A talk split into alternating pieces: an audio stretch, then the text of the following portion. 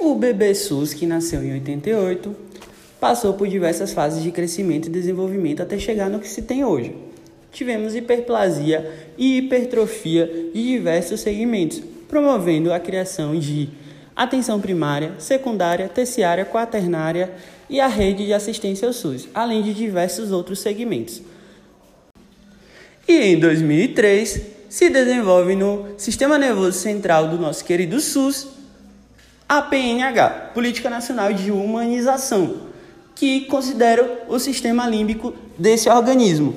Sistema límbico esse que busca melhorar a comunicação entre todos os envolvidos nesse, nesse organismo, gestores, profissionais e usuários, buscando aí novos modos de cuidar.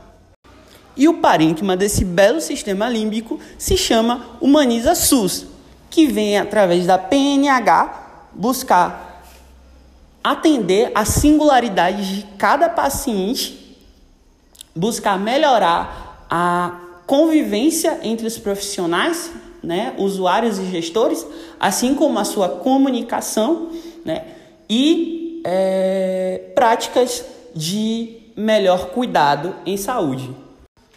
Dentro desse parênquima, temos algumas células, ou, como queiro chamar, diretrizes de saúde considero duas super importantes: ambiência e acolhimento.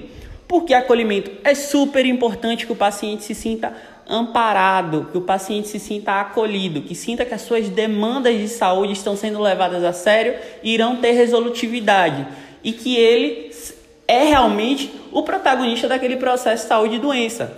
Além disso, é extremamente importante a ambiência paciente precisa se sentir respeitado, precisa estar confortável naquele ambiente. O paciente precisa se sentir é, contra, é, um acolhimento, uma dignidade naquele ambiente. E por hoje é só, galera. Até o próximo episódio.